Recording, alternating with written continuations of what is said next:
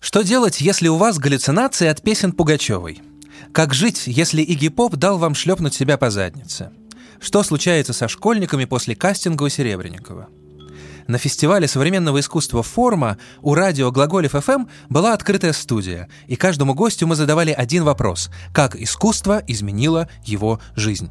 Хореографа Владимира Варнаву, например, перевернул балет Бежара, режиссера Максима Диденко – шоу театра «Дерево», незнакомца в палаческой маске поразили песни группы «Пурген». Перед вами документальный спектакль. Дюжина персонажей пытается рассказать о силе искусства. Они танцуют вокруг восхитительной пустоты и не находят для нее и себя подходящих слов. И вы не найдете. Поехали.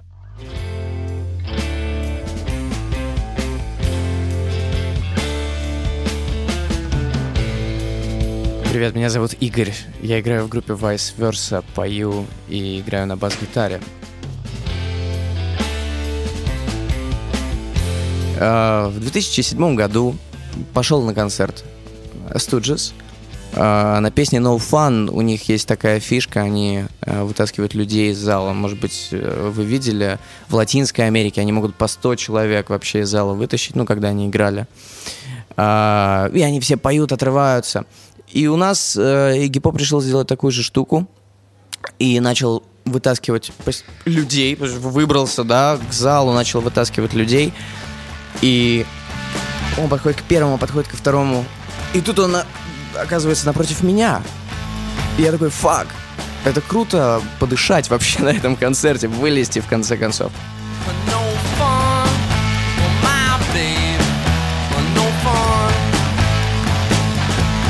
Последняя песня I Wanna Be Your Dog. И так получается, что я был где-то, видимо, меня было видно, и в конце песни Иги показывает пальцем на меня со сцены и говорит, вытащите его на сцену, вытащите его. И меня вытаскивают. Есть видос, кстати говоря, если что, забавный, смешной. А, я вылез на сцену и первое, ряд каких-то чувств смешался одновременно, потому что я не мог дышать весь концерт, была жесткая давка, хотелось уйти, но ну, невозможно было уйти с этого концерта, да. И это освобождение, воздух, который попадает в тебе в легкие, какая-то легкость во всем теле. И потом, когда я обернулся назад, я вылез, обернулся назад, я почувствовал сверхъестественную волну энергии от зала. А, это было откровение, которое явилось поводом а, для меня на следующий день а, прийти в школу и просто вот взять так э, за плечи своего друга и сказать, чувак, нам нужно сделать группу срочно, давай сделаем что-нибудь, давай бери, бери инструмент, давай сделаем группу. А на сцене происходило полное безумие, это был шаманизм э, чистой воды, э, я танцевал, плясал, мы пели в микрофон, Иги встал на карачки, я стал шлепать его по попе. Было очень весело и круто, все закончилось стейдж-дайвингом, и люди были в восторге, я был в восторге, все было круто. А, меня зовут Ира, а, и вот моя прекрасная история. А, я родилась в городе Калининград. Прекрасный город с морем, да, все думают, что это практически Европа, что это очень классно. На самом деле мне было достаточно печально, потому что в Калининграде оказалось совершенно очень туго с искусством, с театром, с кино, и в какой-то момент я поняла, что я хочу этим заниматься, но как бы возможностей вообще не было. Я помню, что я смотрела, и так нажимаешь там «Калининград», и там такой ноль нажимаешь Москва, и там такой миллион страниц, и я сижу, думаю, как жаль, что я родилась в Калининграде, а не в Москве, почему вот, и все так плохо, и в какой-то момент меня все-таки переубедили, я решила, ладно, пойду в экономический класс, хотя с математикой у меня не очень. Я прям зубрила математику, думала, все, пойду на экономиста, в высшую школу экономики, кстати. Вот. А, но а, в какой-то момент я случайным образом познакомилась с моим другом. И он приходит мне и говорит, «А, слушай, я тут прошел кастинг э, в фильм Кирилла Семеновича Серебренникова. Я такая, что, какой? Кто это вообще такой? То есть я не знала, кто такой Кирилл Семенович Серебренников на тот момент. Он говорит, ну это типа классный режиссер, он приехал в Калининград снимать фильм э, «Ученик». А я помню, что я зашла, увидела Петю Скворцова, который судорожно повторяет Библию, очень странно, он выглядел какой-то шизофреник, и я зашла, думаю, блин, я попала в какую-то секту, вот, я зашла сказала, Здра... а там сидела, то есть э, Кирилл Семенович Серебренников очень относился к этому серьезно, ему очень важно было именно то, насколько ты искренний, насколько ты вот ну, человек. Потому что многие выходили и говорили, я э, играю в там таком-то театре, я играю там в таких-то постановках, я такой классный артист, я могу все. Он говорил, спасибо. Я вышла... Э, я помню, что я с очень серьезным лицом говорила ему очень банальные вещи, но он так на меня смотрел, я ему сказала, вы знаете, главное это ведь, что у человека внутри, не то, что внешне. И он так сидит на меня, а, типа,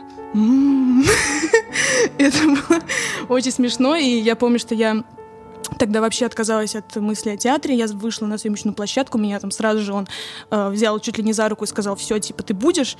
И я вышла, и я увидела это все, я увидела этих людей, и меня прям что-то дыщ в голову, и после этого я начала искать, и начало находиться.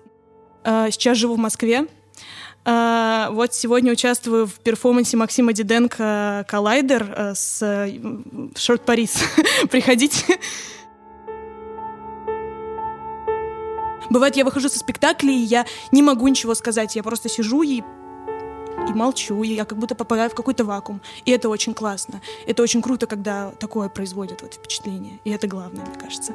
Вот. Так что занимайтесь искусством, это круто.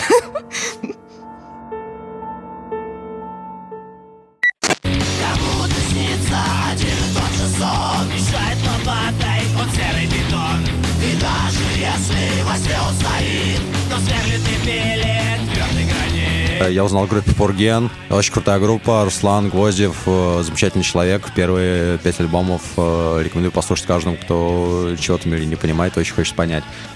У меня была женщина, которая заканчивала вуз и правильно работала, так, такой а, офисной женщиной, я называю этих людей неообыватели. Вот, ну, большинство людей здесь это Нео бывало как бы, Поков. И, собственно, мне снится, что это за песня Robotation, я ее включаю, и там э, потрясающие вообще слова, и мне не снятся больше сны про дом, про город и огни. И это все из-за того, что на работу я пошел. Ну, то есть, собственно, когда человек, типа, уделяет свое постоянное время одной, той, одной и той же деятельности, любой, неважно, насколько она творческая, не творческая, она его меняет и деконструктив... Ну, короче, она его портит, ломает и прочее я стал ее понимать, эту песню, и как бы такой, типа, работейшн, полный деградейшн. Ну да, типа, круто, окей. Вот, приезжают домой к себе и говорят своей женщине, типа, вот, ты слушай, ты работаешь, на самом деле, это все полная фигня, полная чушь, потому что работейшн, деградейшн, непонятно, что ты делаешь, типа, что это за bullshit, какой нафиг офис. Мы можем просто быть вместе, кайфовать, вместо этого ты проводишь где-то время, что это вообще такое, тебе оно ничего не дает. Вот ты какая-то вся измотанная, то ли дело я, чувак, который, типа, там с системой борется, вот, ну, короче, какие-то такие максималистские аргументации уровня, не знаю, там, десятиклассника приводил. Это все было очень весело, потом жизнь повернулась таким образом, что, ну, благодаря вообще как бы всему этому я еще больше в эту группу вникся, открыл для себя еще больше песен, там, например, песня «Серый бетон» тоже про это же посвящена, типа «Кому-то снится один и тот же сон, мешает лопатой, он серый бетон». Вот, а Плюс какие-то другие штуки, что, например, мегаполис, он очень сильно отравляет человека, типа современный город, это прогресс. Хотя на самом деле нифига не так. Если, например, задуматься, то вот мы живем же в мегаполисе, но, например, человек в очень большом городе ощущает себя максимально маленьким и ничтожным, просто потому что, типа, ну, город настолько большой, что он в нем в любом случае растворяется, чем бы он ни занимался. То есть, по сути, если мы возьмем даже человека, который у всех на слуху, он все равно ничтожен, потому что вот в инфом, инфопотоке, который обновляется каждую миллисекунду, он уже из него потерялся. А, все это привело к тому, что на тот момент моя женщина этого не выдержала и бросила меня спустя неделю после 14 февраля. А 14 февраля она мне прислала, короче, ВКонтакте грустный смайлик, написал «лох» анонимно. Но я знал, что это она была. Одно время я была очень такой запнутой, ни с кем не общалась. Мне было, в принципе, всегда очень грустно, плохо, и я не хотела даже выходить иногда из дома. А, у меня были проблемы в школе, у меня проблемы были со всем. А, у меня были проблемы с, ну, семьей, ну, со всеми. Вот просто я замкнулась и ни с кем не общалась, ничего не делала. Я не, так, никогда не слушала ни, ни музыку, ничего. Я просто сидела дома, и я не хотела выходить из своего мира. Я начала слушать группу «Оазис», и я поняла, что я зарядилась от этим брит-попом 90-х, конца 80-х, и я начала слушать постоянно «Оазис», постоянно их все вот эти два популярных альбома. И тут я поняла, что а, песня «Life Forever», их самая популярная, самая такая трушная, как говорят, она меня реально как-то изменила. То есть я начала ее слушать, и я поняла, что надо жить, не надо, в принципе, никак останавливаться, не надо жить в своем вот этом мирке, потому что мы живем всегда, можно сказать. Не надо тратить, сил, не надо тратить свои силы на слезы, на грусть, на печаль, надо двигаться. А потом я забила как-то на группу Оазис, и, в принципе, я никогда не ну, перестала просто слушать, такая не хочу, все, достала. И тут меня чуть не отчислили из универа, чуть я вообще не пошла петь по наклону, я опять послушала эту песню Oasis Life Forever, и я начинаю медленно подниматься вверх.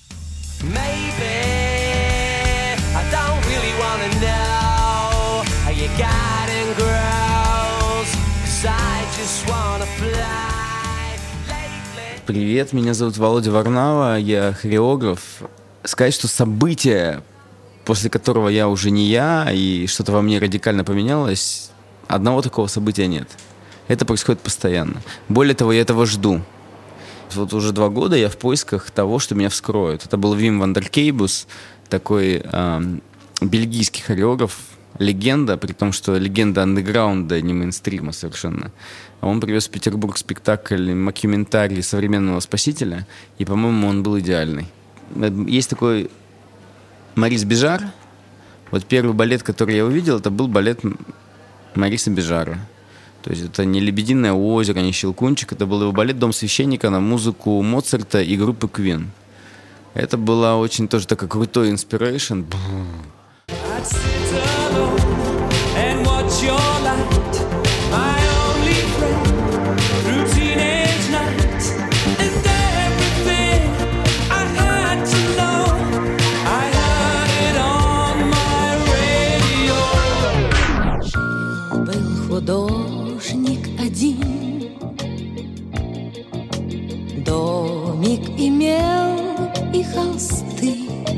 Меня зовут Олег Устинов. Э, такое было сильное впечатление, связанное с песней Аллы Пугачевой «Миллион алых роз».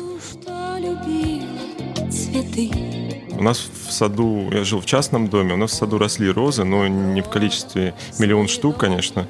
Но вот это вот прослушивание э, песни «Миллион алых роз» раз за разом, оно вот приводило к такому эффекту, что эти розы разрастались как бы за, за окном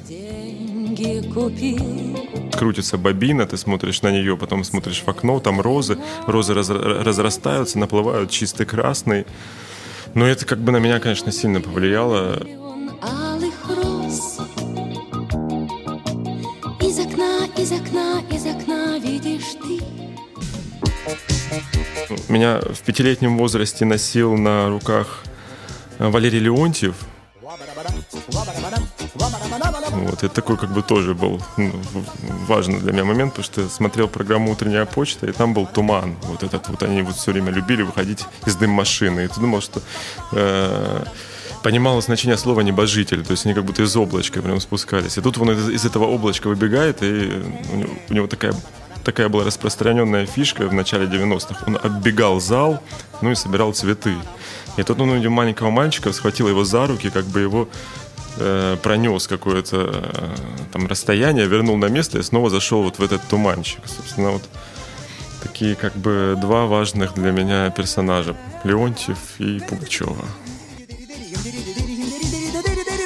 Привет, я Рики Ларье, и я расскажу, как искусство изменило мою жизнь. Но вообще эта история гораздо глубже, чем я переехала, или я стала художником, или еще чего-то. Эти изменения невозможно описать какими-то простыми и очевидными для людей словами. Представьте себе какого художника. Вот э, я? Кандинский. А, Кандинский. Я посмотрела а, на его работы, и внезапно вижу одну работу, я дизайнер. И я на ней вижу иконки. Это какой-то 1900 какой-то там год. Он за сто лет там до вообще э, современного дизайна делал то, что современно сейчас. Это просто невероятно. То есть эти люди, они были передовиками, они были камертонами времени, они прорывали просто ткань бытия. Это как первая любовь и раскрытие себя и все такое. То есть э, любовь к людям и уважение огромное.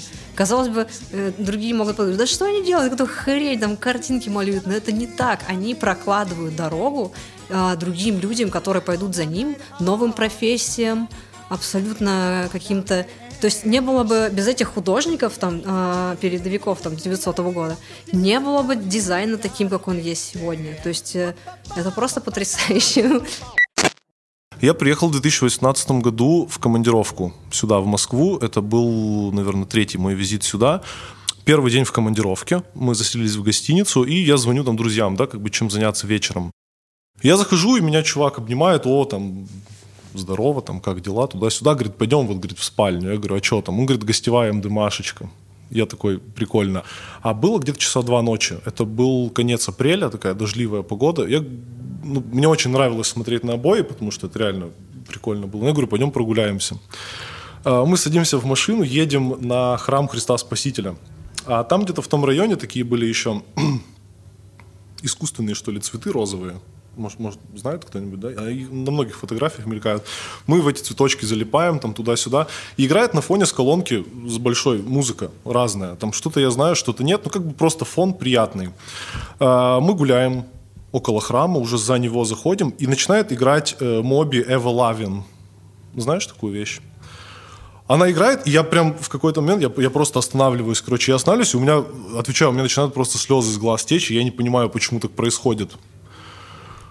Э, я говорю, включи еще раз эту песню, она заканчивается, э, ну, девчонка там была, она включает ее еще раз, и я просто стою, и у меня вот какое-то очень странное состояние, то есть без, без конкретно вот этой вещи, было не так, было просто здорово. А тут я просто, э, я, я как будто бы реально становлюсь вот частью вообще всего, что вокруг находится, и все, что вокруг, это как бы какая, ну, какая-то часть меня. И у меня просто какая-то истерика, короче, дикая начинается. Я, я просто понимаю, что конкретно эта вещь, она как будто бы просто сделана для этого вещества. Вот, ну, просто она даже называется, ну, типа, все, все любовь там или как-то так. Вот. И какая мысль была основная? То есть очевидная мысль, э, о которой я часто думал, принципе, но эта мысль именно вот еще раз проскользнула в этом состоянии. Я как-то прям, как это сказать, не то что понял, а это как будто бы просто стало частью меня сразу понимание того, что внешность человека, она абсолютно вообще не играет никакой роли вообще ни в чем. То есть э, ни какому-то влечению там физическому, духовному. То есть я раньше обращал внимание на то, как выглядят люди. То есть мне могло казаться, что вот этот человек, допустим, ну, мне как-то с ним, типа, ну, как-то стрёмно было бы идти там по улице или что такое. Я просто на Кавказе еще долго жил, э, и там есть такое явление. То есть даже э, вот мои друзья, которых я давно знаю, я ходил с длинными волосами, с таким а на Кавказе не принято так. И были чуваки, которые реально, ну, они мне прям говорили, блин, говорит, я вот ну, не могу с тобой, допустим, по улице идти, потому что ну, там меня заплюют, на меня там пальцами будут тыкать. Город маленький, все друг друга знают, и потом будут, ну, ты там с этим чуваком ходил и так далее. То есть внешность играла какую-то роль. И я сам как-то чуть-чуть впитал это. А вот в том состоянии под Эва Лавин я вдруг вот прям отчетливо понял, что ну, странная мысль, простая, но я прям понял, что внешность вообще не играет никакой роли.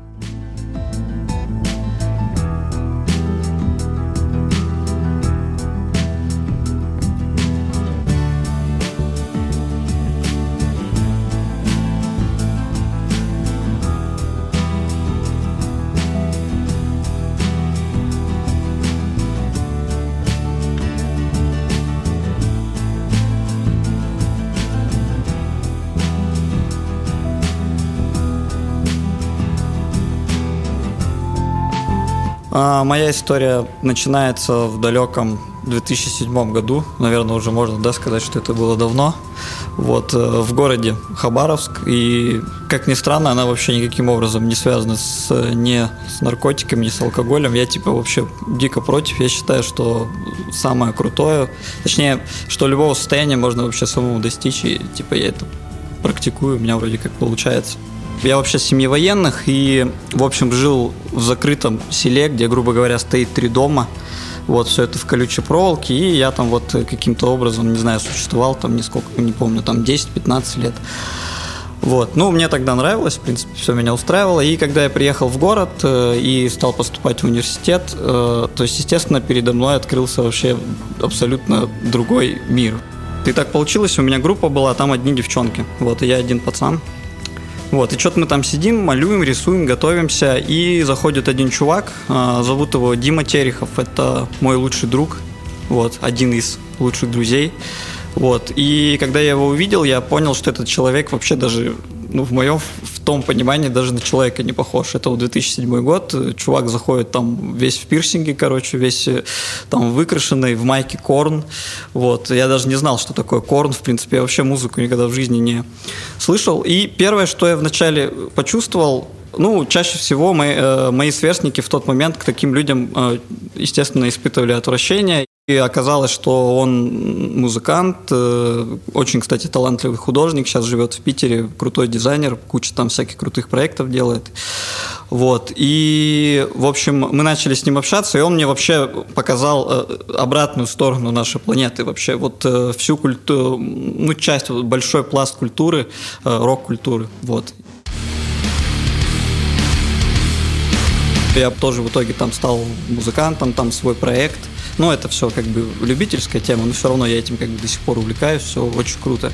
И вот если бы такого человека в моей жизни не было, я точно сейчас могу сказать, вот мне сейчас 30 лет, что моя жизнь вообще была бы другая, сто процентов. Привет, меня зовут Полина. Uh, ну, я не могу вспомнить конкретную картину или песню, которая изменила мою жизнь, но uh, первое, что мне пришло в голову, это когда мне было, по-моему, 11 или 12 лет я познакомилась с такой музыкальной группой, как «Самое большое простое число». Вот. И это был период, э, ну, мне кажется, в жизни каждого человека, 12 лет, когда ты очень сильно меняешься и только начинаешь становиться собой. И я помню, что э, я тогда поехала в детский лагерь. Ну, это сложно назвать лагерем, но, в общем, это было первое место, где я почувствовала себя собой. И тогда же меня там же познакомили с этой группой. И, в общем, я помню, что э, в их песнях очень много звучало про то, что там «будь собой, плевать, что говорят». И, э, ну, мне нравилось, как они используют слова в раз... ну, то есть они берут другой смысл слова, и, ну, мне прям очень это нравилось. И я помню, что я сначала Э, просто разбирала там по звукам, потому что занималась музыкой, и, и ну, это хорошая группа именно для разбора, там, э, чтобы понимать, как вообще пишут музыку и все такое. Вот. И впоследствии, то есть я до сих пор слушаю эту группу, я очень часто хожу на их концерты, и часто, когда я начинаю сомневаться в себе, вот, или мне просто грустно, плохо, я просто могу послушать эту группу или вспомнить о том, что недавно я была на их концерте, и наверное, на их концертах это вот единственное место, где я чувствую себя вот максимально настоящей, максимально собой. Ну, то есть там очень разные люди всегда, и, но при этом ты просто танцуешь, и ну, тебе просто хорошо. У них есть э, песня, которая называется «Чудеса», вот, и там э, ну, была история про то, что они вышли из дома за чудесами. Я всегда любила путешествовать, и они как бы просто, ну, пошли как бы туда, куда не знали. Я всегда мечтала так сделать. Вот, и при этом они там еще встретили девчонку, э, про которую говорили смешная, дурная, совсем непонятно откуда, что-то такое. Вот, и почему-то у многих моих друзей эта песня ассоциируется со мной.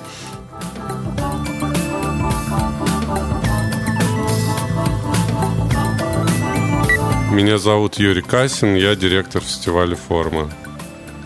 Когда я был отроком еще, лет 15 мне было, меня старшая сестра завела в музей кино, и я сначала так нехотя, но а потом все более и более вливаясь, стал смотреть а, вот эти все фильмы, там «Гадар», «Афюльс» и прочее. И не знаю уж почему, а, на меня огромное впечатление произвело, произвел фильм Афюльс Мадам Д.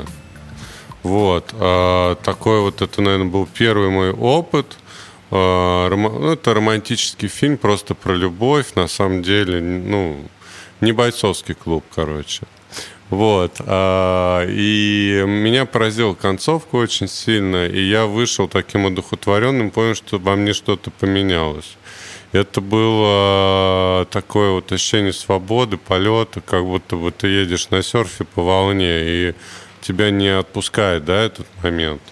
Вот. И вот это ощущение счастья, оно как бы, которое ты испытываешь после того, как посмотришь, да, ощутишь искусство, оно как бы меня заставляет двигаться вперед. Сегодня я был на репетиции Максима Диденко перформанса, и мы с Максом такие подошли друг к другу и говорим, ну, это то, ради чего мы живем. Это было очень круто. Вот. И сама репетиция, на самом деле, сама ткань а, репетиционная, это было очень интересно. И то, что получилось в конце тоже. Надеюсь, у нас все срастется. Искусство его задача, так же, как и, может быть, а, там 500 лет назад или 600, прежде всего менять сознание. Э, моя первая встреча, например, со стихами Бродского произошла, когда мне было лет 16. А, и это тоже очень сильно изменило мое сознание, потому что а, я как бы увидел какой-то совершенно иной слой реальности, который, ну, как ракета унес меня в другую вселенную, скажем так. И потом я читал э, книгу его диалоги с Соломоном Волковым, и его вообще система ценностей, система координат совершенно поменяла и мою систему координат.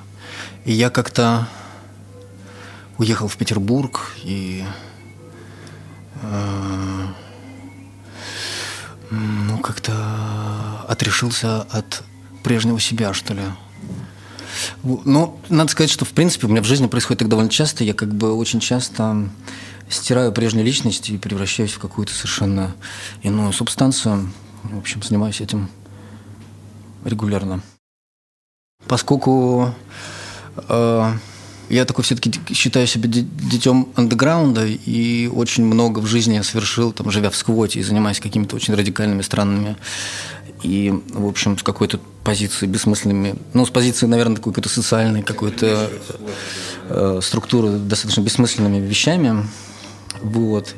И последние лет, наверное, семь я вот занимался э, какой-то интенсивной деятельностью на территории русского репертуарного театра. И как-то, честно сказать, очень сильно в этом погряз и почувствовал такое какое-то внутреннее окостенение, какое-то какое-то обесмысливание всего. Вот. И, собственно, вот эта акция здесь, это такой как бы акт, что ли, самосожжения или какого-то такого э, опустошения. И в этом смысле музыка Шорт Парис меня очень удивила, изменила, поскольку э, когда мне предложили на форуме что-то делать, единственное условие, которое я назвал, это Шорт Парис. Потому что подумал, что если уж куда-то идти, то туда. Я как бы пока был молодым человеком, я как бы верил в то, что можно а, такими радикальными как бы ходами действительно чего-то достичь. Ну и, в принципе, каких-то вещей, конечно, не достигал. Но в данный момент я ощущаю, что ничто не заканчивается, просто одна форма перетекает в другую за счет, может быть, порой достаточно радикальных э, шагов, но э, то, что было до, оно продолжает длиться, оно никуда не исчезает. Поэтому Статус это же вещь условная, это как бы это что-то находящееся э, внутри сознания. Ну, это как бы, ну, ну, статус это такая вещь, за которую держаться достаточно бессмысленно. На, сам, на самом деле, внутренний статус гораздо важнее, чем статус в Инстаграме, понимаешь? Все, мне надо бежать. У нас это перформанс сейчас. Спасибо.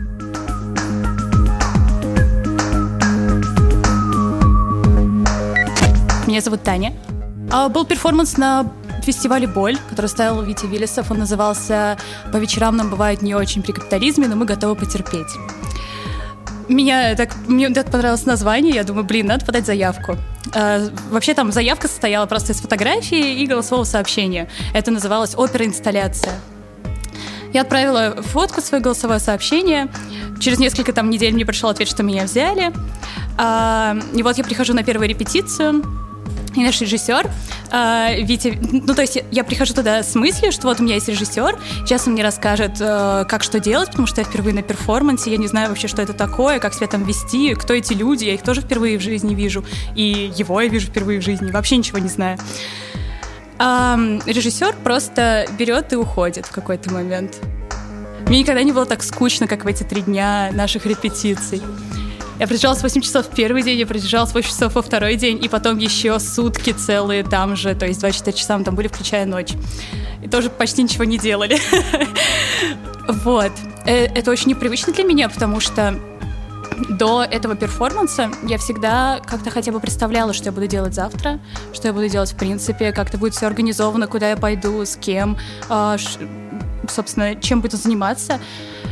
И планировала также все свои дела. То есть, там, вот я знаю, у меня есть дедлайн, и к нему у меня будет готово. А здесь у нас был дедлайн, у нас было всего лишь три дня на репетиции, у нас не было ничего. То есть мы в первый день выходили, и никто не знал вообще, что ему делать. То есть наш режиссер нам не сказал ничего. У нас было два дня на, спек... на перформанс, э, показывать первый и второй день боли.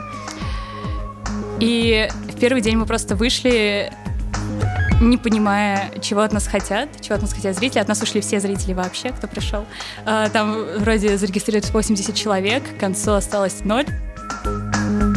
Я перестала планировать всю свою жизнь, перестала там каждый день расписывать по минутам, куда я пойду и что буду делать. То есть теперь, когда меня спрашивают, какие у тебя планы, я говорю, что у меня никаких планов. Я буду действовать так, как все пойдет. То есть я расслабилась, наверное, по жизни. И это очень-очень классно мои одноклассники куда-то все время уходили во время уроков, во время самых сложных контрольных и прочее. Я спросил, типа, что за дела? Они говорят, мы ходим в музыкальную школу. Я думаю, ага, окей. Чё, на чем играете? Они говорят, на баяне и аккордеоне. Выбираю аккордеон, сказал я. Пошел в музыкальную школу и стал пропускать важные экзамены. Вот и все.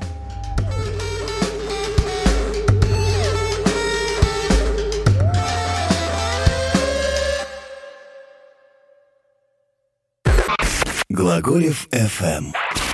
Ваш личный терапевтический заповедник.